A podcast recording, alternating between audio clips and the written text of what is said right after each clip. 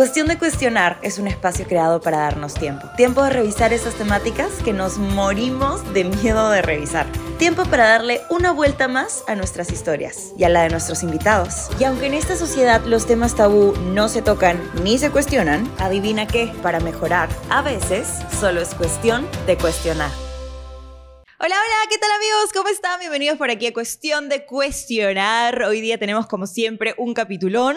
Por esto he invitado a, a mi parecer, uno de los mejores, en verdad para mí es el mejor, ¿ya? El mejor comediante del Perú. ¿Y por qué digo el mejor? Porque cuando yo lo he visto, te da una marea de emociones. No solamente te matas de risa, sino que también lloras y también te cuestionas de la vida. Y ustedes ya saben, esto es cuestión de cuestionar, así que me he sentido demasiado identificada cada vez que he ido a alguno de sus shows de stand-up comedy. Por eso decidí traerlo por aquí para que nos cuente un poquito más de, él, un poquito más de su historia, un poquito más de todo su camino autodescubriéndose. Y esa va a ser la temática del día de hoy. Autodescubrirnos un poquito, el autoconocimiento, quién soy, cómo llego a saber quién soy.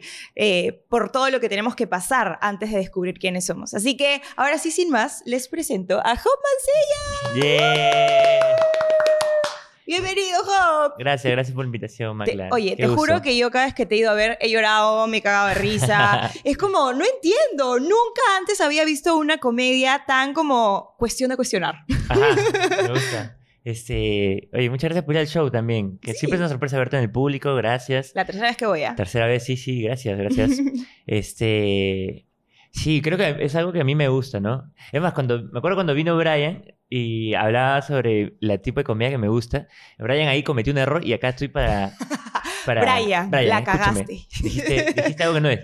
Porque piensa que yo creo que la comedia debe tener un mayor este, uso, significado, bla, bla, pero en realidad no lo creo. Yo creo que la comedia puede ser distintas cosas. A mí, personalmente, Te me más. interesa más, Ajá. una comedia que tiene otros superobjetivos, ¿no? Claro. Porque, Reflexión, tal vez. sí, Que te, va- que- que te invite a reflexionar más allá de reírte. sí, porque, o sea, yo creo que un comediante, si es bueno en lo que hace, como cualquier profesional, comienza a estudiar su trabajo y en un momento llegas a dominar lo que haces, ¿no? Como- te, te interesa hacer más cosas de lo que hace, ¿no? Si no, Claro. no- a- creo que a ningún futbolista le interesa solamente dar pases, le gusta como intentar regatear un poco, buscar otras cosas que hacer.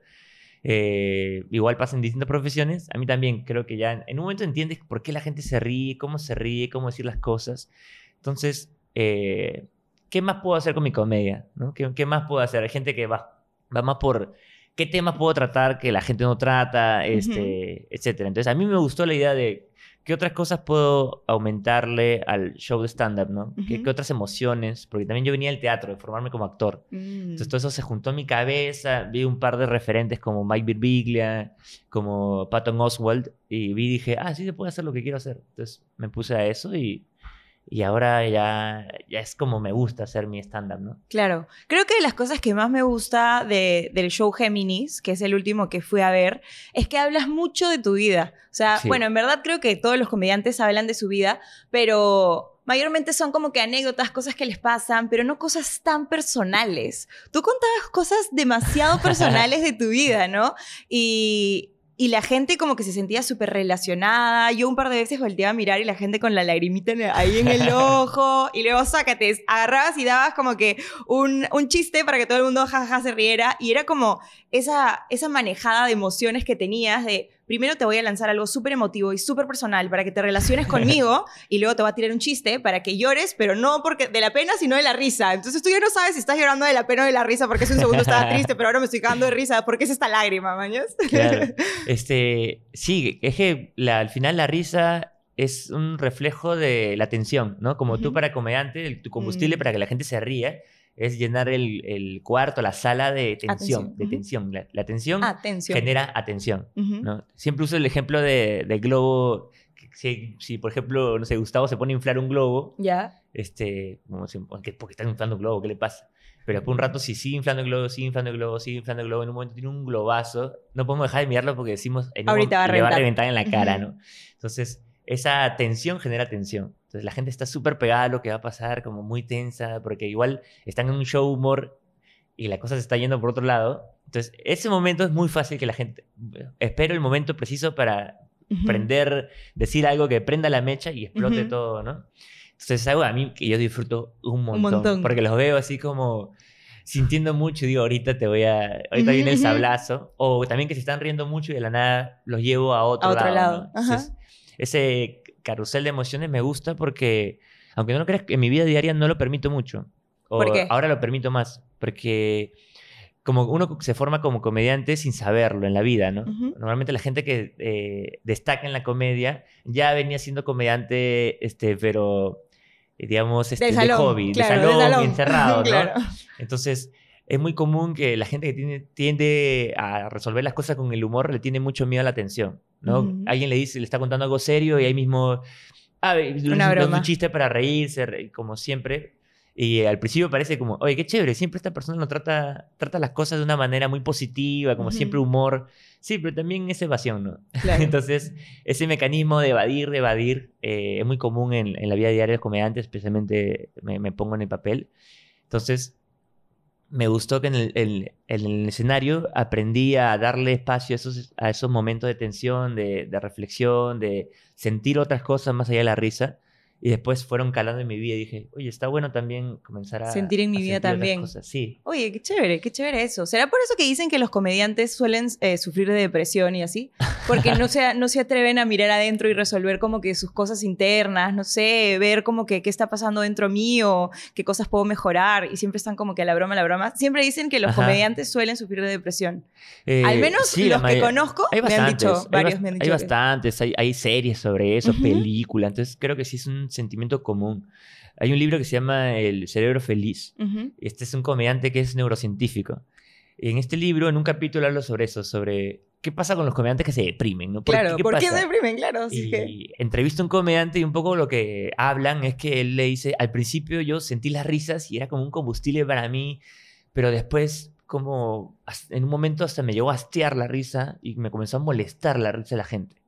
Y era porque sí, eh, él decía de que le parecía que la gente se reía de cosas muy fáciles, que era muy fácil se reía la gente y se molestó como Con la vida y con, la el vida. mundo. Sí.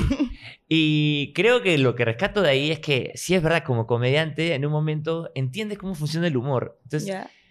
en tu día a día la gente te lanza chistes y tú lo ves venir cuadras. es como digo, ah, va a decir esto. ¿verdad? Entonces, ahí ves muchas veces me he tenido que reír como de una manera complaciente. Claro. ah, Claro. Como yo ahorita, Sí, que agarraste y me dijiste que, cum- que cumplías 33 y yo, ¡ah, la de Jesús! Y tú, ya me lo dijeron muchas veces, no me voy a reír. Ya complacía a otras 30 personas, a ti no, mamita. que, Perdón, que era el número 50. La primera de- me decían, este, ah, 33, como Jesús. Y digo, sí, no me clavaron. como intentaba seguir la onda. Todavía. Sí, todavía no me clavan. claro. Pero ya la décima dije, sonreía nomás. Después ya tenía la, la obligación de decir, "Eh, no lo digas, no lo digas, lo Claro. dijo. Lo dijo. Es Lo como el chiste de año nuevo, ¿no? Como, Claro. "Oye, no te veo desde ayer, desde el año pasado, desde el año pasado. Y es como, ya, ¿hasta cuándo? Claro, a mi papá se lo permito, ¿no? Porque lo amo.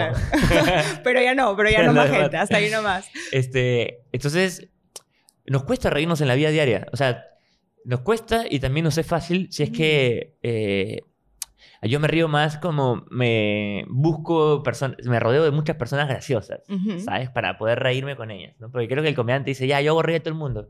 ¿Y quién me hace reír? a mí? A mí, claro, pi, pi, pi. ¿no? Entonces, este, por eso, y sí tiene que ver con la evasión, ¿no? Como usar el humor para evadir los sentimientos que no nos Ujú. gustan, tal vez.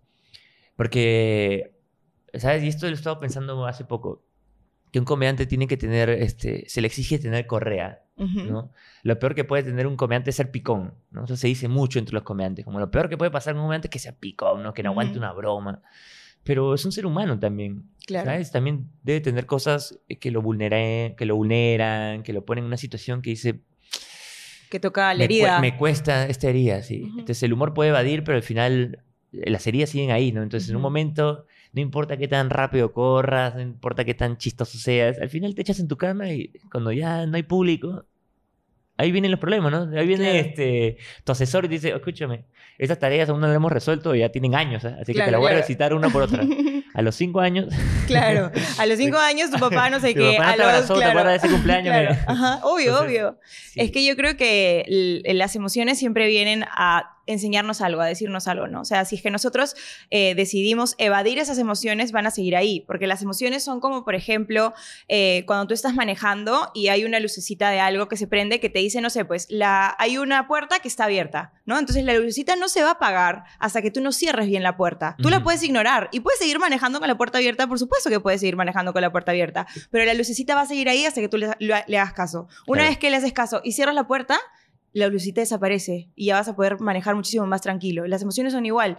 Cuando uno tiene alguna herida que no ha sanado, viene la emoción a decirte, oye, hay una herida, hay una puerta atrás que está abierta, hay una herida que está abierta, claro, hay que cerrarla. Y la emoción te va a joder y te va a joder hasta que resuelvas eso. Las emociones vienen a enseñarte y si es que tú las evades, nunca se van a ir. Claro. Me encanta tu analogía. Buena analogía, ¿no? Sí, sí, me encanta, me encanta. Creo que el problema es que en, el caso particular del carro, la lucecita te dice específicamente, oye, hay una puerta que está abierta. Hay que averiguar cuál, pero igual hay cuatro opciones. Claro. En cambio, las emociones cuando te disparan una herida, tú no sabes claro, de, dónde, viene, esa herida. Porque, estoy triste. ¿Por qué, esto, qué me gatilla esto, no? Porque cuando el público no responde como yo espero, me golpea tanto, ¿no? ¿Qué, ¿Qué, es lo que siento que estoy fracasando? ¿Frente a quién siento que estoy fracasando? Entonces, es un viaje que tú dices, es como cierras todas las puertas y dices, ¡sigue sonando! ¿De dónde Ya me puse el cinturón porque sigue sonando. claro. Entonces, a veces ya también la, este, han pasado tanto tiempo que la puerta ha estado tanto tiempo abierta que ya nunca va a cerrar. ¿Sabes? Que la puede dejarme a, entreabierta, pero claro. ya hay heridas que ya pasó el tren. Como hay que aceptar que esa pieza del rompecabezas ya no está. Es un viajezote, como tú dices, es un viajezote. Obviamente, eh, eh, empezar a ver un montón de cosas, un montón de heridas, autoanalizarte. Y claro, precisamente la gente no suele hacer eso. No suele ponerse a pensar y a reflexionar por qué me duele tanto cuando me hacen esta broma. ¿Por qué me duele tanto cuando alguien habla de este tema? ¿Por qué? O sea, la gente no se pone a preguntarse por qué. Claro. Y creo que me parece, según lo que me has contado, tú sí has hecho ese camino. Cuéntame un poquito acerca de eso, como que cómo ha sido tu camino, qué preguntas te has hecho, de qué manera te has cuestionado y qué, cuáles fueron las respuestas a esos por qué, que creo que se reflejan también mucho en tu show. Recuerdo la primera vez que hice stand-up, eh, sentí como un rafagazo de, aceptación de parte del público. ¿Sabes? Como estaba toda mi vida social, invité a toda mi vida social a la, mi muestra. Estaba la gente de mi trabajo, de la universidad, mis amigos de toda la vida, ¿no? Como, todas las personas, digamos, todo mi capital social que yo amo, ¿no? Claro. Estaba ahí.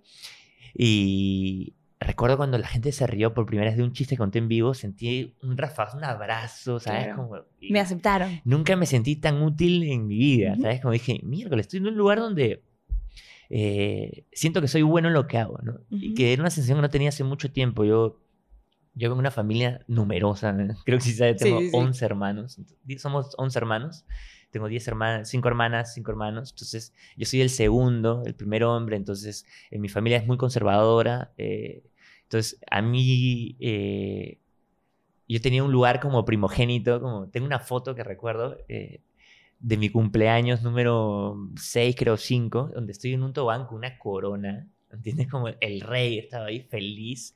Y bueno, después comenzaron a llegar mis hermanos, comenzaron a llegar varios hermanos, con eso llegó también precariedades, como otras cosas. Entonces yo tuve que dejar de, digamos, no podía causar problemas, ¿sabes? Porque había muchas cosas que atender, muchos incendios que, que, resolver en la casa, entonces yo tenía que ser un buen chico, un chico educado, inteligente, tenía que aprobar los exámenes y yo quedaba primer puesto desde primaria, ¿no? Como primer puesto, primer puesto, primer puesto, primer puesto. Entonces siempre eh, se, me, se me dijo de que yo era un chico inteligente, que era este que podía hacer todo lo que quisiera, ¿no? Y que siempre que yo hiciera las cosas bien, Dios me iba a recompensar. Entonces, como tenía todas esas ideas en la cabeza, ¿no? Pero ser el niño que hace todo bien y que no da problemas en casa, también te vuelve invisible. ¿no? También te pone a un lado, mm. entonces deja de tener cierta eh, admiración, cierto cariño. Además, el cariño se reparte entre 11 partes iguales. Entonces, eh, nunca me di cuenta de eso, ¿no? Yo crecí simplemente en un momento me volví rebelde, como en secundaria se acabó todo y me puse a, hacía destrozos, ¿por qué? Porque en mi salón la gente se mataba de risa conmigo, se cagaba de risa, decía, puta. Entonces yo me sentaba al fondo, entonces no quería hacer nada, estudiar, simplemente hacer reír a la gente. Además veía que a las chicas también le gustaba eh, reírse, entonces decía, ah, mira, por acá puedo conectar. Entonces eh, me comenzaron a llamar a dirección, uf, eh, me, me comencé a chocar con mis papás un montón, comenzamos a pelear. Y, nos alejamos un montón con mis padres, ¿no? que no común en la adolescencia, pero fue rotundo como el cambio.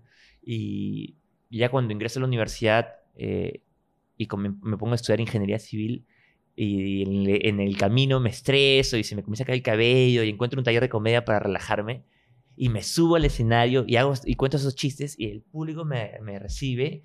Encontré otra vez, dije, ah, aquí es el lugar donde puedo encontrar ese abrazo, donde puedo Claro. encontrar esa admiración que estoy buscando en mis papás, en mis hermanos, en la gente de mi colegio, después en la gente de mi universidad, ¿no? Como siempre buscando eso. Y me quedé con eso, ¿no? Entonces fui creciendo y eh, tuve como entre suerte y bueno, venía cosechando como ese entrenamiento. eh, a los dos meses que me presenté me volví campeón de stand-up comedy. Entonces era como reconocimiento tras reconocimiento tras reconocimiento. Entonces era muy bueno ¿no? para lo poco tiempo que tenía. Entonces se me subió todo al ego. ¿no? Entonces, y ahora en retrospectiva me digo, claro, subes un chico con una autoestima tan baja a un escenario y funciona. Al la falta de autoestima aparece el ego y el ego toma todo ese espacio y a veces el ego se le ve de una manera negativa y todo, pero a mí me hizo sobrevivir muchos años. Ujú. A mí me hizo sentirme capaz de lo que hacía, sentirme que podía enfrentarme a un público, que podía ser un gran comediante eh, porque me faltaba autoestima. Una vez que el ego ya comenzó a, a tomar otros matices en mi vida, porque ya el ego lo malo es que lo malo del ego es que es muy frágil. ¿no? Entonces tienes una mala función y a mí me duraba tres días, cuatro días la depresión después de una mala función, ¿no? Me quedaba pensando en por qué, pucha, por qué falló esto, debía hacer esto, entonces como me iba cruzando.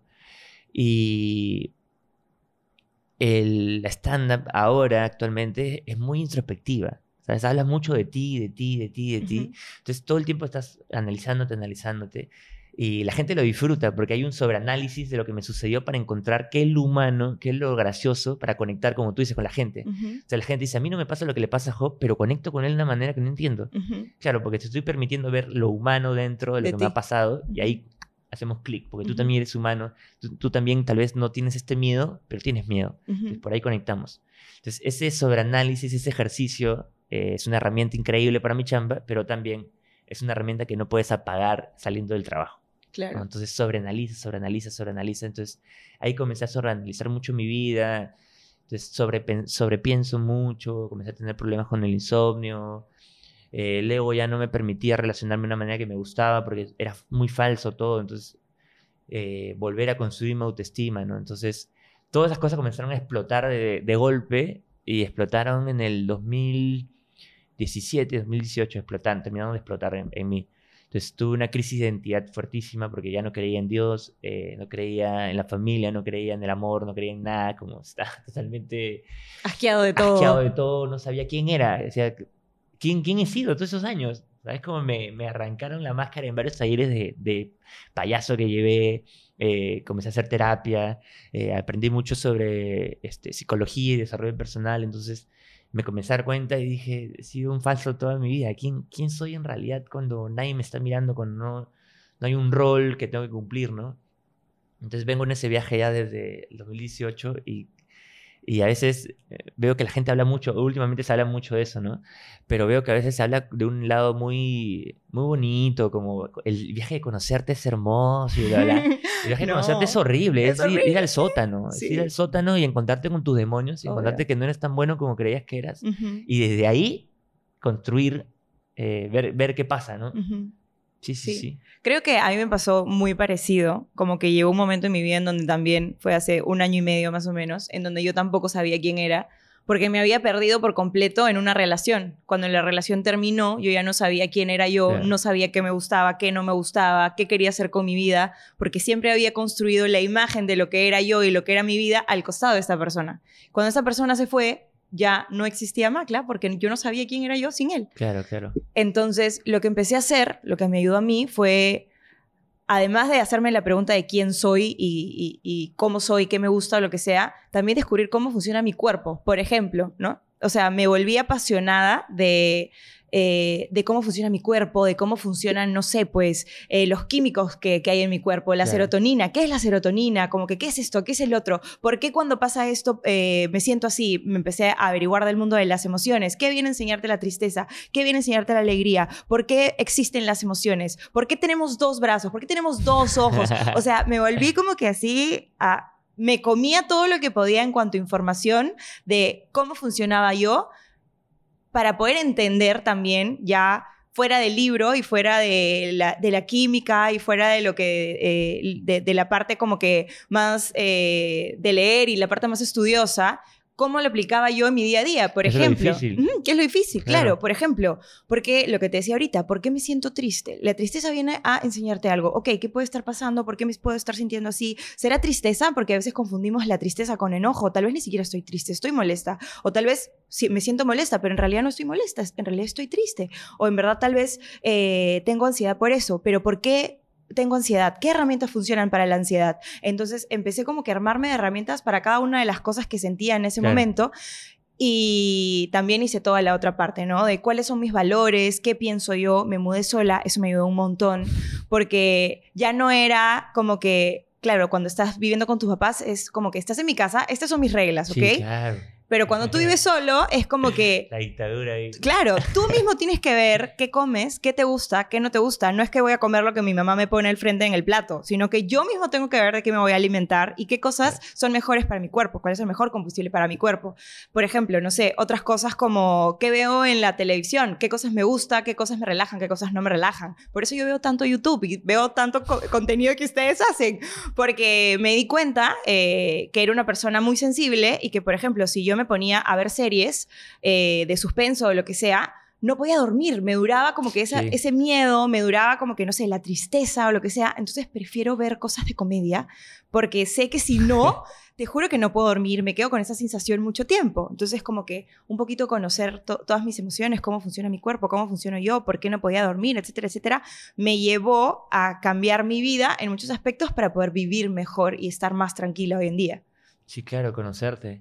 Ujú. Conocerte, por qué haces lo que haces. Yo no puedo ver comedia, alucina. ¿No? Tengo, o sea, tengo periodos de, de descanso. Como es Ajá. mi trabajo. Claro. Entonces, a mí me encanta el drama. Me, me fascina el drama. Como eh, el drama y, y un poco la acción, porque me gustan los animes, ¿no? Que, que mezclan un poco eso. Pero, este. Muy raro que me vea una comedia. ¿Sí? Sí, muy raro. A menos que sea una específica que diga, este comediante me gusta, este Claro, me claro. gusta. Algo nuevo, tal Claro. vez, de un comediante que te gusta. Sí, claro. Eh, Stand-up eh, lo veo porque sí lo, lo disfruto un montón, Ajá. pero también tengo que verlo con los ojos de... Estoy trabajando igual, ¿sabes? Ujú. Como veo eh, el show, me río y digo, bueno, lo pongo nuevo y digo, ok, vamos a aprender. ¿Qué está haciendo en este minuto? O sea, paro en qué momento... Digo, ah, mira, terminó esto. ¿En qué, qué minuto es? Lo anoto. ¿En qué minuto Ujú. va yendo, viendo, viendo para entender cómo hizo su estructura? Entonces, Ujú. Sí, ahora estoy viendo The Office, por ejemplo. Con mi novia, nos estamos matando de risa, pero vemos dos capítulos, tres capítulos. Y como- ahí no. y ahí- mucha azúcar. suficiente. Claro. Sí. Cuéntame un poquito de las cosas que cuando empezaste tu camino hace unos años, ¿qué cosas fueron para ti más difíciles de aceptar, por ejemplo? Porque creo que cuando te ves a ti en el espejo y empiezas a reconocer quién eres, viene después la segunda parte, ¿no? Hay cosas tuyas que no te gustan, Ajá. hay cosas tuyas que no quieres aceptar, hay cosas de tu historia que tienes que aceptar, que muchas veces ni siquiera son tuyas. Es como que, pucha, me toca aceptar que sí, pues mi papá o mi mamá metieron la pata acá, o hicieron esto, o hicieron el otro. Y es la como- peor. Ahora tengo que asumir yo las consecuencias, pero no hay de otra, pues, ¿no? ¿Qué cosas te Pucha, costó? eh, creo que es el... eh, de- de- me imagino que debe haber como una, un viaje muy, muy común de hacer terapia. Ujú. ¿no? Creo que debe haber ahí su mapa de qué pasa. Y creo que uno de los puntos es eso, que como repasas tu historia, comienzas a buscar culpables. ¿no? Entonces Ujú. dices, mi viejo, mi viejo. Claro, Y te- porque ella, y te porque enojas. él. Ellos claro. me hicieron esto, y te enojas, pero no tiene mucho sentido reclamarle Claro. eh, a tu viejo. Entonces simplemente estás molesto, no estás en la Claro. casa. ¿Qué pasa, Job? Nada, nada, nada. claro, y dentro tuyo, Porque dices, maldito. Maldito, ¿por qué me hiciste eso? Claro, si hubieras tenido menos hijos. Claro, claro, claro, como la piensas, piensas un montón de cosas. Y, pero también después sigues avanzando en el proceso y te das cuenta que la gente hizo lo que pudo con las herramientas que Que tú. tenía. Entonces, eso te ayuda a entender, ah, mira, mis viejos lo intentaron. Ujú. Ah, No es fácil, lo intentaron, hicieron lo que pudieron, pudieron hacerlo mejor, claro, desde mi perspectiva ahora, viendo lo que pasó, pero No lo sé. Por ejemplo, ahora tengo gatos. A veces la gente dice, no, no es lo mismo. Bueno, es un gran entrenamiento. Porque mis gatos eh, se despiertan y me piden comida, les doy comida, me voy a hacer mis cosas, me vuelven a llorar, les doy comida, me doy comida. Ahora tengo dos gatos con más de 8 kilos. que, que digo, wow, Claro, mira, son dos gatos que me piden, si fuera un niño que me pide, este, no sé, cosas, un niño que me pide atención, también estaría todo el tiempo engreído, ¿no? Y siempre a veces yo renegada, siempre, ah, está muy engreído, muy engreído, muy engreído. Yo también soy un engreidor. Claro. Entonces, este, no sabes cómo vas a actuar. La gente puede decir, no, yo voy a ser así con mis hijos. No sabes, no sabes. Entonces, eh, creo que sí, también me pasó eso que en terapia también tuve una derroche con mis papás, pero un momento eh, tuve una conversación muy frontal con ellos, ¿no? Como conversamos, le conté cómo me sentía, cómo siempre había estado buscando su aprobación y que eso dirigía un poco mi vida y que no quería que sea así porque quería tomar, como dice Carl Jung, el timón del alma, ¿no? Como otra vez decir, está en piloto automático mucho tiempo y quiero ahora sí decidir qué es lo que en verdad quiero hacer con mi vida. Entonces necesitaba conversar con ellos, lo conversamos, mi papá, este, hermoso, me dijo yo, he estado orgulloso de ti desde siempre, o sea, desde que te escuché llorar por primera vez ahí en, el, en la natalidad, desde ahí este, estoy orgulloso de ti. Desde ahí, entonces, mi orgullo lo tienes desde ya. Entonces eso me ayudó a tranquilizar un montón, a recuperar la relación con ellos y también no tenía sentido, ¿sabes? Si yo me había permitido ser otra persona de la persona que había sido en esa etapa de mi colegio y que sigo siendo otra persona diferente y espero ser alguien diferente en cinco años, ¿no? Seguir transformándome. Este, porque iba a estar enojado con quien tal vez tampoco existe, ¿no? Quien fue mi papá en ese momento, quien fue mi mamá en ese momento. Entonces, era una persona que ya no existe enojada con otra persona que ya no existe. Entonces dije, ¿sabes qué? Vayamos al presente. Este eres tú, este soy yo, conozcámonos de nuevo y comenzamos a trabajar la relación de ahí. Sí. Y eh, eso no me lo dio el estándar. me lo dio el desarrollo personal, el conocerme. Eh, lo que sí me permitía el estándar, que, que sí me daba cuenta, era que usaba el escenario un poco para ser un poco más valiente. Uh que mi vida diaria. Mi vida diaria yo era un, soy un tipo más tímido eh, para hablarle a las chicas, para hablar con, con, personas que me parecían intimidantes, ya sea porque tienen más dinero, tienen más, más este, oportunidades, más guapa, qué sé yo, mil cosas que me, me hacían sentir inferior. En el escenario se iba eso. Como me subía al escenario y era mi escenario, tenía el micrófono, la gente estaba ahí, la gente había venido a verme a mí. Entonces, eso como me permitía eh, empoderarme, ser más valiente. Y poco a poco es, eso comenzó a calarse también en mi vida. Entonces, ya tenía más confianza para hablar con alguien, con la gente. Ahora trabajo con la gente de una manera más horizontal. Eh, entonces, eso fue lo bonito. A veces este, se confunde. A veces, ahora mucha gente va al stand-up a hacer terapia. Yo dicto talleres y mucha gente va con sus traumas a convertirlos en chistes. y los entiendo, los entiendo porque lo, he visto también. Este, además, hay un género, eh, entre comillas, en la stand-up que se llama el traumedy. Ya. El traumedy, el traumedy.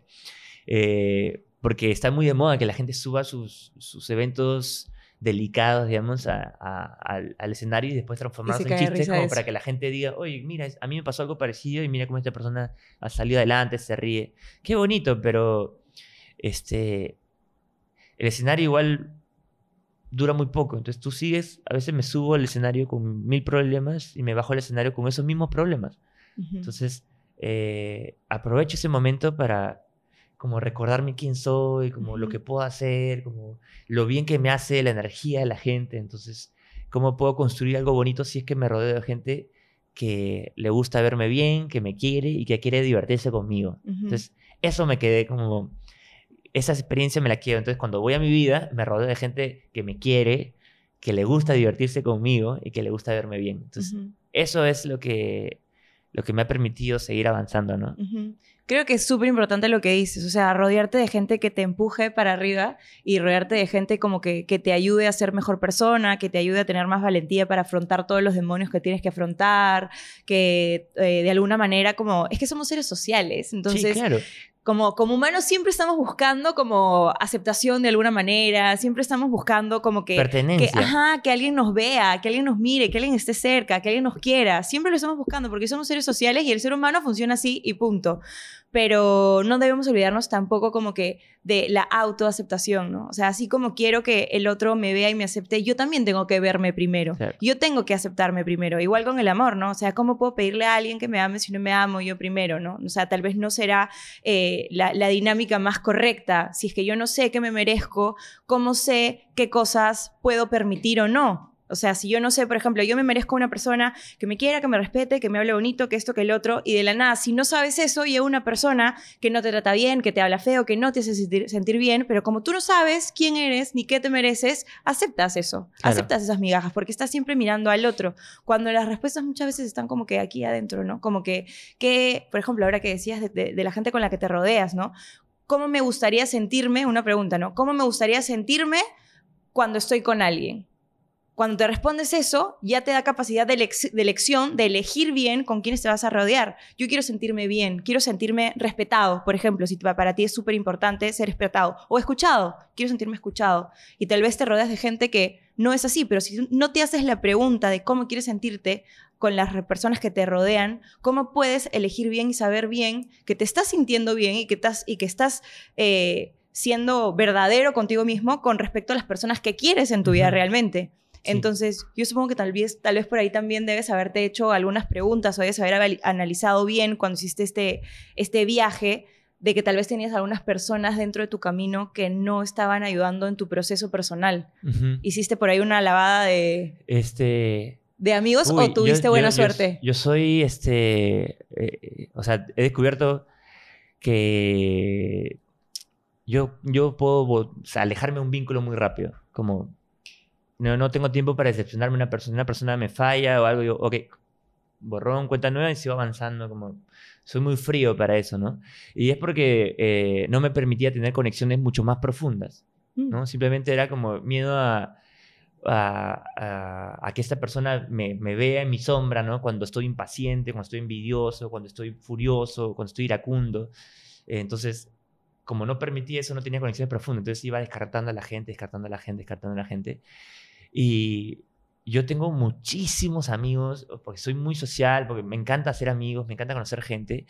Eh, de, a la historia de toda mi vida, tengo muchos amigos que he dejado de ver porque ya no compartíamos intereses o porque también la forma en que yo comencé a vivir, que fue totalmente distinta a mi vida anterior, después de hacer stand como cambié todas mis creencias, también cambié mi forma de actuar y las cosas que hacía, mis hábitos, este, choqué con mucha gente. Y no por gente mala, sino gente muy buena que más bien yo sentía, va a juzgar mi nuevo estilo de vida. ¿ah? Como voy a encontrar, conocí un chico conservador que hacía las cosas de una manera, que iba a ser ingeniero, y ahora es un artista súper este, under, que le encanta otra movida, como este, tengo una idea más radicales, ¿no? Como, entonces, fue mucho juicio de mí también, me alejé de muchas personas y después, poco a poco, recién me he comenzado a volver a conectar con esas personas, a buscarlas, como intentar conectar de nuevo. Entonces creo que eh, a veces también y esto es lo último que he aprendido y estoy aplicando, que es que a veces esperamos encontrar personas buenas y correctas, pero todos estamos aprendiendo. Entonces, las relaciones sanas no se encuentran, se, crean, se hacen, se trabajan y se esfuerzan. Y parte de eso es tener, medir qué costo emocional estoy dispuesto a dar de mí para poder tener un vínculo más real, más intenso, ¿no? Porque tengo amigos que se sobrepasan totalmente como se pasan, y en la comedia hay muchos, tengo mis colegas que los amo, pero se pasan, y siempre es como, bueno, es mi familia, se pasa, ¿no? Como uno tiene con la familia, la familia se pasa, ¿no? Entonces, es tu mamá, es tu papá, es tu tío, tu primo, son familia, hay que aceptarlos. Y yo tomo a mis hermanos de la comedia como mi familia, eh, mis hermanos de la vida como mi familia pero también a la familia se le puede decir, no me hable este tema porque me incomoda. Y si me quieres, tienes que saber que me hace sentir mal lo que me estás haciendo. Entonces, aprender a poner límites y también aprender a que me pongan límites a mí también, eso fue todo un cambio en mis relaciones. Porque pasé de tener una relación superficial a tener relaciones profundas, conexiones profundas que me permitieron mostrarme como soy, eh, mostrarme cuando estoy mal también, que me aguanten cuando estoy mal, que me digan, Job, estás mal, necesito que te, que te veas, que te cures, porque también lo que te estás haciendo me está haciendo daño a mí. Entonces, eh, eso ha sido hermoso para mí porque siento que he tenido emociones, eh, personas mucho más lindas y quien no respeta tus límites, claro, se tiene que ir, ¿no? Sí. Qué bueno, qué bueno que sepas hacer esa- esas cosas. Es difícil, es Uf. demasiado difícil, como que, sobre Uf. todo ahora que decías, ¿no? Que, Pero cada vez es más fácil. sí, qué bueno, sí, mientras lo vas practicando, como todo en la sí, vida, mientras sí, con práctica todo se hace más fácil. Porque como decías, como que tú, la, la gente en, en la comedia es como que, ay, este, no llores por eso, ya, como que es una broma, no sé cuántos, pero claro, si hay temas sensibles, hay temas sensibles, ¿no? Debe ser difícil, haber sido difícil para ti, como que, oye, chicos, con eso no bromen. Este, creo que nunca he dicho con eso no bromeen. Tengo, basta- tengo bastante tolerancia para el humor, porque a mí también me gusta la conexión que tengo con los comediantes, porque cuando yo estoy conversando con un comediante a solas y no hay nadie, o sea, el humor no tiene límites, como Claro. escala lugares que tú dices, no puedo creer que estemos riéndonos de, De esto. esto, ¿no? qué Como, miedo. Ojalá nadie esté grabando porque nos vamos Claro. presos. Este, entonces, por ese lado es hermoso. Lo que sí veo es que no hay mucho espacio para la emotividad, ¿no? Para los sentimientos. Ujú. Bueno, y soy hombre también, ¿no? Entonces, también mis relaciones con los hombres están marcadas un poco por eso, de que los Ujú. hombres nos expresamos cariño o borrachos o de una manera muy fría. Claro, o, tipo, o palmadita y listo, ya está, ese es lo máximo. ¿no? Como, puta, te quiero, hermano, como mierda, como hay necesidad de, Claro. de, de- ponerle una... No, no dudemos que somos hombres, que esto no va a acabar en un beso, ¿no? Como- Claro. no tiene de malo de acabar en un beso también, qué bonito. Claro. Pero- ¿Por qué no? Claro. Este, entonces, construir eso también, también ha sido muy bonito, muy bonito. Sí. ¿Y lo estás logrando más? O sea, tú piensas que, por ejemplo, tal vez es muy fuerte lo que voy a decir, pero tal vez el hecho de que uno dentro del grupo empiece a abrirse un poco más y se muestre más vulnerable puede jalar a que los otros también se sientan cómodos de ser vulnerables también, ¿no? Porque si es que tú siguieras en, este, en esta careta eh, que la mayoría de hombres tiene, de no, que los hombres no tienen emociones y solamente así, no sé qué, bla, bla, bla, pero tal vez si es que tú te muestras vulnerable, le das también el pase al otro y la confianza al otro para sentirse vulnerable también. Sí. ¿Te ha pasado ya con otras personas? Eh, sí, eh, es más, me- comenzó conmigo. Yo me acuerdo que cuando empecé a estudiar teatro, este, estaba, eh, fui a clase de teatro, qué sé yo, y comencé a caerme bien con, con la gente que, que estudiaba. Y bueno, nos íbamos de clase y chao, cuídense. Y me abrazaban y yo, más claro, me quedaba rígido. pero rígido como... no- no- como me sorprendía tanto cariño, ¿no? Como tanto afecto, tan cer- tanta cercanía. Y recuerdo que lo comentaba con mi amigo Daniel y mi amigo Daniel me decía, este, pucha, que tú no sabes abrazar, pero hermano, nunca, nunca te he visto abrazando de verdad, como te cuesta. Y eso me llevó a pensar, pucha, sí, pues es que mi papá ha sido muy frío, mi mamá también, como tienen sus historias personales que lo llevaron a ser así. Entonces yo poco a poco comencé a abrazar a mi mamá, comencé a abrazar a mi papá, a mis hermanos, y ahora somos un mar de abrazos, ¿no? Claro.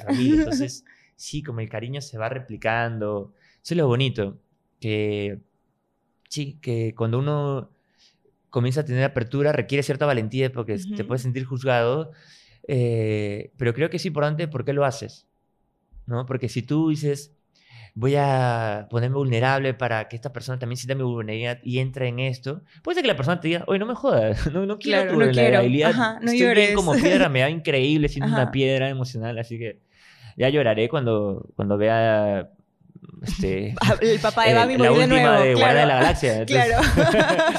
¿No? Este, entonces, como siempre, a veces cuando uno se desarrolla personalmente, quiere que los demás hagan ese viaje, ¿no? Como, Claro. Hazlo. Tú también puedes. Claro. Sí. Este, ven Despierta, acá, sí. Despierta, ¿no? Como- Ven al lado oscuro. claro, claro. Hay O helado, claro. hay helado. Hay helado. Este, pero hay que respetar el viaje de cada De cada persona. uno, obvio. Sí, sí, sí, Sí. Entonces, este, siempre la vulnerabilidad desde... Yo lo tomo más desde mí, como yo me siento muy tranquilo cuando soy vulnerable, cuando, cuando me equivoco y no me frustro con mi, con mi fracaso, sino este, lo disfruto. Digo, puta, qué imbécil, qué güey. Ujú. me- Cómo me encanta permitirme ser imbécil, ¿no? Como Ujú. eso. Entonces, este, desde ahí es mi trinchera, como me permito a mí ser imbécil y quien quiera vea, diga, man, ya, este tipo no le, no le da mucho roche est- estar fraca- fracasando, estar diciendo estupideces, verse como tonto, como- Claro. ¿no? Este, y eso le valentona y le permite hacer, bienvenido. Sí, chévere. porque también estuve del otro lado, estuve ahí como, este, quejándome que porque la gente no, no lee, porque la gente no busca Claro.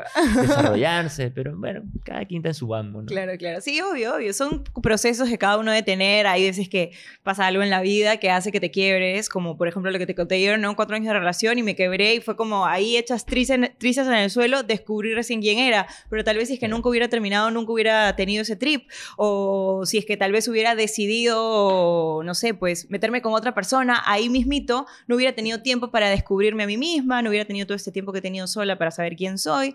Y otra cosa chévere del autoconocimiento es poder reconocer y verte en cada una de tus etapas y facetas, ¿no? Porque, por ejemplo, como decías ahora, tú eres comediante, te encanta cagarte de risa con tus amigos, te matas de risa con tus amigos, pero también te gusta tu lado vulnerable, también te gusta tu lado emocional y también te gusta tu lado trabajador. Eh, hace poquito te fuiste a Madrid, por ejemplo, a grabar una Sí, película.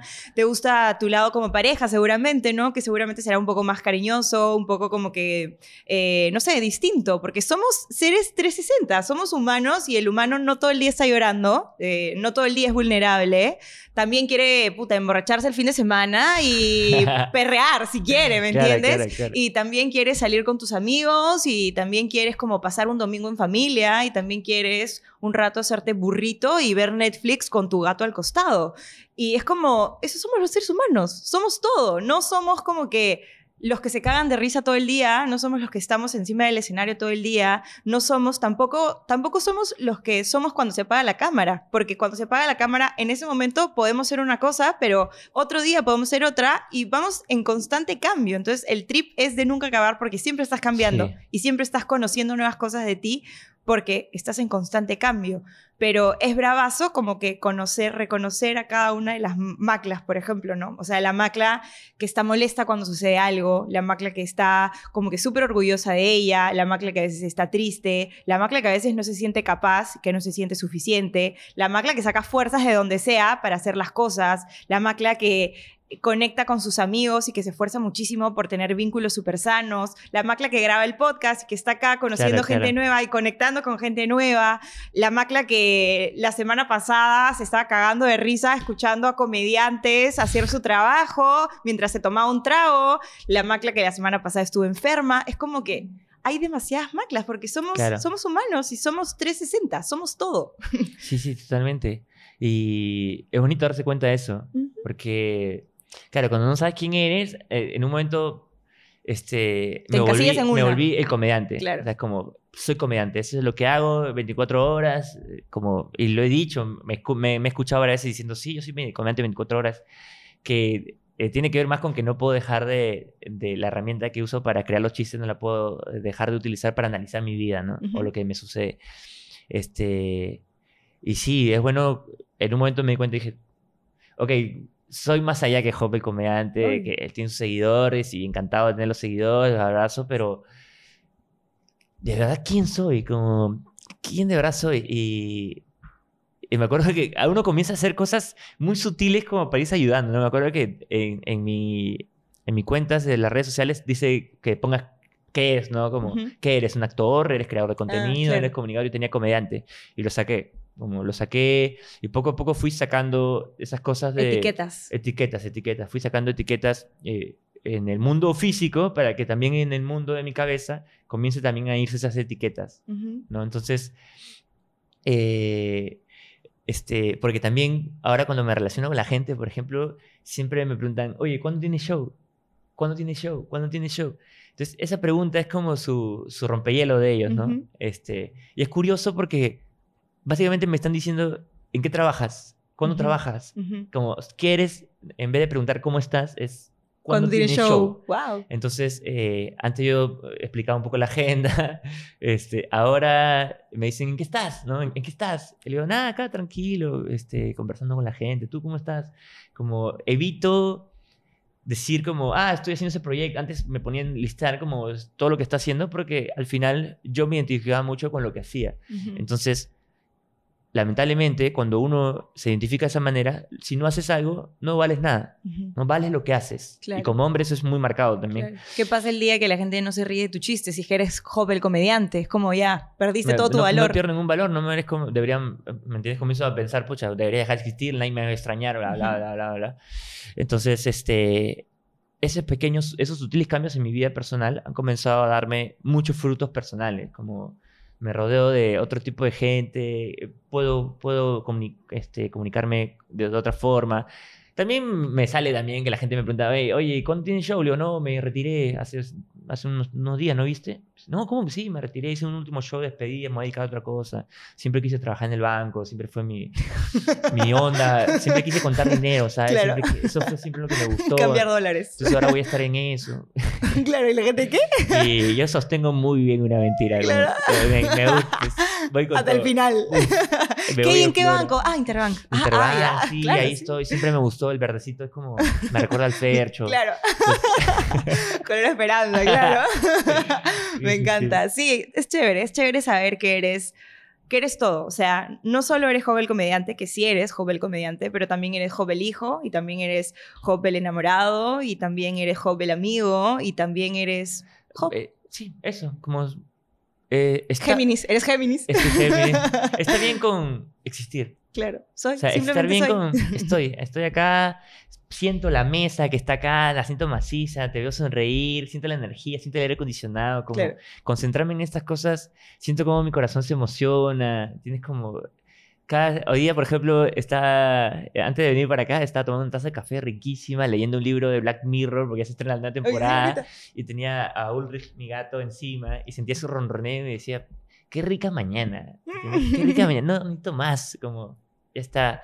Eh, es hermoso, como dejar de... Es que últimamente el mundo te, te dice como que te sientes un vago, ¿no? Un poco cuando estás haciendo nada, y estás disfrutando de, de vivir, la vida te dice como, bueno, este, mientras que tú estás disfrutando de vivir, hay un niño de 18 años que acaba de ganar 2 millones de dólares haciendo bitcoins, así que mejor ponte las pilas porque va a ser tu próximo jefe, ese chivolo de 15 años. Métete a Twitch. claro, claro. Entonces uno se desespera un poco por eh, la carrera de ser exitoso. Yo, uff, me metí esa carrera con todo, como quería volver a tener esa corona de mi cumpleaños, quería volver a ser el número uno, quería volver a ser... Y ahora estoy disfrutando de lo que he cosechado en estos años, de qué puedo hacer más allá de la comedia, como que, qué, quiero, qué más, de qué más quiero hablar, qué me interesa. Y lo más bonito es que estoy en una etapa que ya estoy en la, tengo 33, entonces ya estoy en la edad de que están pasando cosas en mi vida, fuertes, eh, otra cosa más alegre, pero ya mi hermano se casa, comienzo a tener sobrinos, ¿me entiendes? Estoy mudándome con mi novia, he tenido un viaje a Madrid, entonces me comienzan a pasar cosas que digo, qué bonito, qué bonito, qué bonito, y es como, es justo para ese Job que tomó la valiente decisión de pararse frente a unos extraños a contarle su vida y sus chistes, poder decir, pucha, gracias, Juan, gracias por, por tomar esa decisión y permitirme a mí disfrutar de una rica taza de café de chanchamayo, de un gatito ronrando en mi pecho, de ver a mi hermano eh, besando a su novia a punto de casarse. Entonces, precioso. Claro, obvio. Y también agradecerle al Hop que decidió, por ejemplo, no sé, ir a terapia. También, grande, grande. Está permitiéndose disfrutar todo eso porque precisamente pudo sacarse un montón de cosas de la cabeza y quitarse la mochila pesada que tenía de todas las heridas y de todas las cosas que tenía que afrontar y aceptar para poder estar precisamente en ese momento disfrutando su, taza de café, presente con su gatito, porque tal vez también podrías haber estado como, no sé, pues con ansiedad pensando en esto o en el otro, o qué estará pasando, o escribiendo tu siguiente show, porque es como, no, soy joven comediante, entonces tengo que estar escribiendo ahorita el siguiente show, ¿me entiendes? Entonces es como también hacer ese trabajo te permite también tener esos espacios como que contigo de disfrutarte a ti.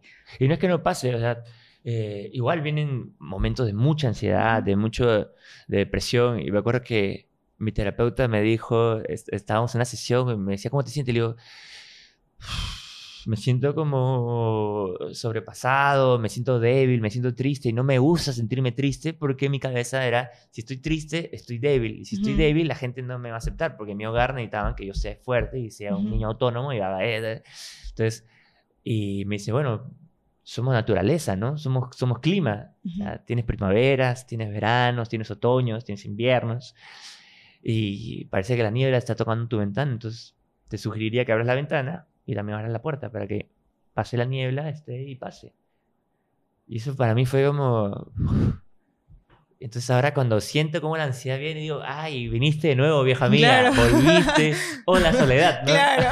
A veces también dan ganas de insultarla, ¿no? Hola, como que, Soledad. "Coche su madre, ¿por qué, Ya? ¿Por qué ya. regresas? Ya, Ya ya, entra, ya pasa, ya pasa. ¿Sabes? Es como un roomie que llega borracho a 4 de la mañana con gente. ¿vale? Claro, Entonces, claro, es como, ta madre, ya, ya pasa, Estoy ya, durmiendo, ¿cómo llegas a esta hora? ya. Claro. Y bueno, ya pasa, pasa. eh, Sientes que pasa un poco todo, si- sientes y creo que agra- eh, agradecer lo que estás sintiendo porque significa que estás vivo, viva, Ujú. es lo importante. ¿no? Es Ujú. como- por ahí en Twitter una vez, le, le- ahí scrolleando, ¿no? Me salió un, un, un tweet que un pata decía, ser adulto significa entender que también te van a pasar las cosas.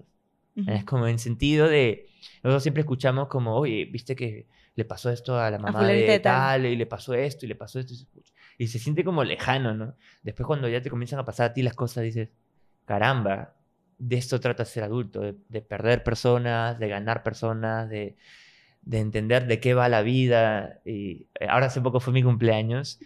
Y el año pasado, como estuve en una juerga, y la, la, y este año estaba sentado en mi mesa, eh, tengo una mesa gigante, te imaginarás, con todos mis hermanos, mi mamá, mi papá, mi novia, mis sobrinos. Claro, 25 personas. Y solo la familia nuclear. Ajá, claro. Y riéndonos, y con una botella de vino, tomando un vinito con mi familia, una torta exquisita de coco que me encanta, un cheesecake. Y estaba ahí decía, qué rico todo lo que estoy sintiendo. Y a pesar de que esto va a pasar, eh, qué rico disfrutarlo ahorita y agradecerlo ahorita. Y cargarme ese, aprovechar ese sol para en invierno estar bronceado, ¿no? Claro, me encanta. Claro, para recargarte un poquito porque sabes que después tal vez vendrá Claro. los días malos o lo que sea, pero también sacas un poquito de fuerza y energía como que con, con esas personas que quieres y que amas y Claro. de esos momentos bonitos. Qué bonito, lindo capítulo, me ha gustado mucho, Oye, amigo. a mí también, gracias por la invitación. no, gracias a ti por venir. Vamos con el jueguito, que ya te conté que era un jueguito de cartas, que es como...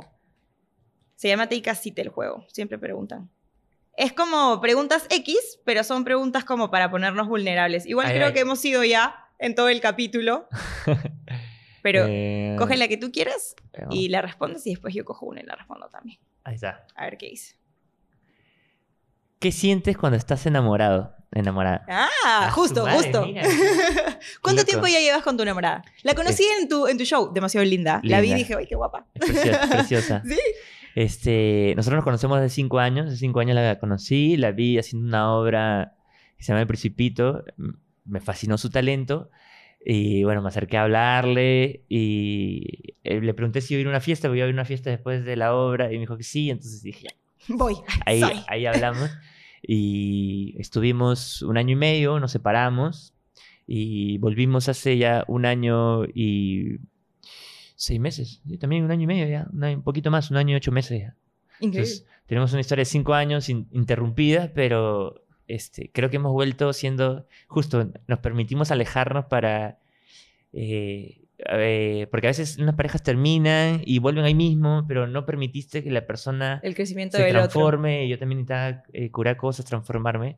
Y nos hemos conocido en otras versiones. eh, y ha sido un match increíble porque regresó todo lo que me encantaba de ella, más las cosas que ella ha ido trabajando y que ahora hacen que brille más todavía. Y también sus sombras están eh, muy presentes, mucho más presentes, como menos disimuladas. Entonces a mí me permite verlas y decir, ok, eh, este es el pack completo, Ujú. compro. Y creo que yo Ujú. también estoy en ese viaje mostrándole eso y yo también siento eso, que me dice, me encanta pasarla bien contigo, pero tus sombras también me gustan, también me gusta confrontarlas y aprender de eso, ¿no? Ujú. Entonces, ¿qué siento cuando siento que estoy enamorado? No, soy un niño. Soy, soy un niño. Un romántico empedernido, Uf. se te ve. soy un, soy un niño, como conecto desde la, desde la infancia mucho con ella, como Ujú. me pongo muy cuchi, muy, muy niño y ella también me habla como nos, nos aniñamos un montón, nos aniñamos un montón. Entonces, me sien- creo que se cumplen mucho esos tres pilares que siempre hablan de una relación, ¿no? Ujú. Como que esta persona tiene que generarte ternura, ¿no? Tiene que generarte un cariño que a mí me me la, la muerdo. no, te quiero comer la- la linda Todo tiempo la estoy mordiendo porque Claro. me parece súper dulce, me parece un malvavisco. Claro. Y lo otro es, este, la admiro, ¿sabes? La, admiro, para mí es muy importante mm, el amor desde la admiración, como me encanta lo que hace, me encanta su trabajo, me encanta la capacidad que tiene para para, para aprender, para hacer cosas, lo, que, el corazón que le pone a su trabajo. Me, encanta lo que hace. Y lo otro es que obviamente me parece súper guapa, me, me, pone un montón, este, eh, creo que, ¿cómo decirlo?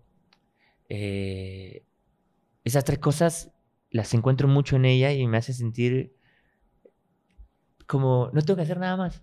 Claro. O sea, sí, me tengo que forzar, obviamente el amor se, se esfuerza y uno va, va construyendo los detalles, ¿no? Como tiene que estar ahí. Pero es eso que estoy sentado y digo... No necesito más. No necesito hacer, no necesito hacer nada. soy yo y como soy, se me acepta. Y puedo ser, creo que eso es lo que la gente, este, que, hace poco nos regalamos unos carnets de payasitos, ¿no? Porque como regresamos y somos ex, ¿no? Entonces la gente siempre, cuando uno regresa con su ex, siempre lo ve como un payasito. Entonces, nos regalamos unos carnets de payasitos. Entonces, cada vez que queremos ejercer el payasito, sacamos el carnet. Claro, la, carne de payasito. Oye, te escribí, te escribí un poema. Entonces, claro. Carnet de payasito, a continuación, el poema. Este, entonces creo que es eso, que a veces la gente no se enamora porque tiene miedo de quedar payasito. ¿no? Tiene miedo de quedar payasito, decir, pucha, le este, eh, prometí tanto y quedé payasito. Esperé tanto y quedé, payasito. Em, a todas mis redes les dije que estaba enamorada y a la semana quedé payasita. ese miedo a quedar payasito es lo que impide que la gente se enamore de verdad. Y con ella se me ha ido ese miedo. Como puedo ser, puedo fracasar. Tengan su carnet payasito. Sí, sí, sí. Eso es ser payasito. fracasar y disfrutar el fracaso y entender que después de un fracaso viene el éxito y después viene el fracaso y viene el éxito. Y así. Entonces, eso. Increíble, me gustó, me gustó. ¿Tú cómo te sientes cuando estás enamorada? No, no, yo tengo que sacar una nueva. Ah, son distintas, son distintas. A ver, ¿qué me toca a mí? Dice, ¿cómo te sientes realmente contigo mismo? ¿Este ya lo hemos sacado antes? No. No, no. No, está ahí. no, no estás seguro. Es que cuando sacamos repetidas las, las volvemos, a, las volvemos a, a, sacar. ¿Cómo te sientes realmente contigo misma? ¿Cómo me siento realmente conmigo misma? Me siento tranquila ahora, o sea, me siento bien estoy un poco estresada por trabajo. Siento que he dejado que el trabajo se apodere de más áreas de mi vida de las necesarias, pero siento que pasa mucho con los independientes, que es como, como no tengo un horario fijo en la mayoría de mis trabajos, el único horario fijo es la radio, es como saco hasta de mi tiempo personal para poder trabajar, ¿no? Entonces, como que, por ejemplo, ayer salió la página web de mi marca de ropa, entonces he estado trabajando en eso todo el día, pero yo sabía que tenía que estar descansando porque la semana pasada me dio una lumbalgia horrorosa, que terminé en la clínica contra Madol en la vena, así drogadísima porque no podía más del dolor. Eh, y en vez de estar echada descansando, estaba como que con la laptop sentada trabajando, ¿me entiendes? Cuando el doctor me había dicho, estate echada el mayor tiempo posible, ¿no? Entonces es como Ahorita, como me siento conmigo misma, me siento un poco como, no sé si molesta conmigo misma, pero sí siento que es como debería empezar a eh, dejar que el trabajo se apodere tanto de mí, porque ya estoy empezando como que a tener no sé, pues burnouts y no puedo dormir bien porque es como que me levanto y digo, pucha, falta esta cosa y en la página web no hice esto y le tengo que hablar a tal proveedor y no sé qué. Entonces es como que ya... Pendientes. siempre pendientes. exacto, que siempre hay pendiente. Entonces es como... Porque siempre van a ver. Sí, exacto, siempre van a ver. Sobre todo como que cuando eres independiente y haces muchas cosas al mismo tiempo, es como siempre va a haber un pendiente. Entonces tengo que empezar a trabajar el dejar la cajita de los pendientes afuera de mi cuarto y que cuando entro a mi casa, a mi cuarto, a mi espacio o ciertos días, la cajita de pendientes se queda afuera. Pero es algo que tengo que empezar a trabajar. Entonces ahorita, ¿cómo me siento conmigo misma? Un poco molesta porque todavía no he logrado el equilibrio en eso. Claro. Yo, eh, a mí me encanta entrar a librerías y como ojear libros y por lo que dice un poco, llevármelo para sorprenderme qué me va a decir. Y recuerdo que fui a librería Inestable, que está en Miraflores, la recomiendo, es muy, una librería muy bonita, y encontré un poemario que se llama Capitalismo Emocional. ¿Ya? Y uno de los versos de, de un poema decía, si no pintas una flor porque piensas que pinta feo, eso es capitalismo emocional. ¿no? Como no permitirte hacer cosas que te gustan porque no tienen que ver con el trabajo. ¿no? Entonces, mm. esa, ese capitalismo emocional eh, no te permite tener hobbies, pasatiempos, como cosas que disfrutas que no tienen nada que ver con ganar plata, con ni estar generando capital. Entonces, creo que los independientes no podemos tener tiempo, eh, hacer algo sin pensar, esto creo que podría ir podría transformarse en una idea para mi negocio, podría Ujú. hacer esto. A mí me Claro. pasaba con todo. Y me, me- me gusta leer y en un momento solamente leía cosas que decía, ah, esto puedo hacerlo en un show, esto puedo... Ajá. Entonces dije, necesito leer cosas que no me aporten nada, Nada. más que placer, Claro. nada más que algo que me permita disfrutar. Entonces me puse a pintar acuarelas, me puse a, este, yo, yo, este, comencé a estudiar rap, me encanta el rap, comencé a estudiar rap, eh, escribo a veces por cosas, pero no las publico. O sea, intento como buscar lugares donde diga, este, solamente lo hago por el Placer. placer, por disfrutar, por hacer, para transformar también el hacer, porque sí es, también eh, eh, tenemos esta compulsión de hacer, hacer, hacer. Entonces, igual, quitarte esa compulsión de hacer es muy difícil para mí. Entonces, lo que hice fue, bueno, voy a hacer cosas que me den dinero y también cosas que no me den nada. Como simplemente las hago por el hecho de hacerlas y sentirme bien haciéndolas. Entonces, me puse a dibujar y dibujo mal, dibujo feo, no sé dibujar. Entonces, permitirme ver eh, mi monstruito y decir, "Mm, lo hice yo. Y es como Claro. tener la- otra vez la inocencia un niño y decir, pucha, Claro. increíble Tu esto. sobrino de tres años que El- pintarrajea horroroso Claro. y, tu mamá, y la mamá lo pone ahí en el centro de la mesa, la ahí en la refri. refrigeradora clavado. Claro, como, me gusta lo que hago simplemente por lo que hago y sin esperar que esté bien hecho, sin que te dé algo más, sin que te dé- Creo que a mí me ayudó a, a bajarle un poco eso ya. A veces también ya me voy por otro lado, ¿no? Como ya también, este... Mucho huevo. Mucho huevo, ya me pongo a hacer cosas digo, debería estar haciendo otra cosa. ¿no? Claro, Sí. claro. Es Eso- parte de encontrar el sí, equilibrio ahí, sí, sí, encontrar el sí. equilibrio. Bueno, amigo, muchísimas gracias por venir. Si es que quieres, esa es tu cámara. Si es que quieres invitar a la gente a algún show, algo que se venga, lo que me- quieras. o ya que me te- retiré. Mentiroso. Voy a empezar a trabajar en el Interbank. Oye, muchísimas gracias, Macla. Por favor, no dejen de ver Cuestión de Cuestionar. Me encanta el contenido que haces. Me parece que la gente viene acá eh, tal vez con algunas ideas sobre el tema que quiere hablar, pero al final terminas haciendo que la gente se abra el corazón nomás y diga lo que siente. Así que eso es muy bonito. Así que no dejen de ver Cuestión de Cuestionar. A mí me encuentran como Hope Mancini en cualquier red social. Eh, tengo cuatro horas de material gratuito en YouTube. Así que pueden verlo, ver mis especiales stand-up. Y si les gusta, búsquenme en redes y vayan a verme en vivo. Tengo show el 4 de julio en Julieta. Así que ahí nos vemos para... eh, aún no sabemos qué show vamos a contar porque tengo como tres ahorita en cartelera. Así que Ahí veremos colpa. Vean, vean, el, vean el contenido y si les gusta, vayan, lo van a seguir disfrutando. Así que muchísimas gracias. Doy fe, doy fe. Se van a matar de risa. Y también van a llorar un poco. Pero ambas. es increíble. Corazones coreanos para todos. coreano para todos. Nos vemos en el próximo capítulo. Chau, chau.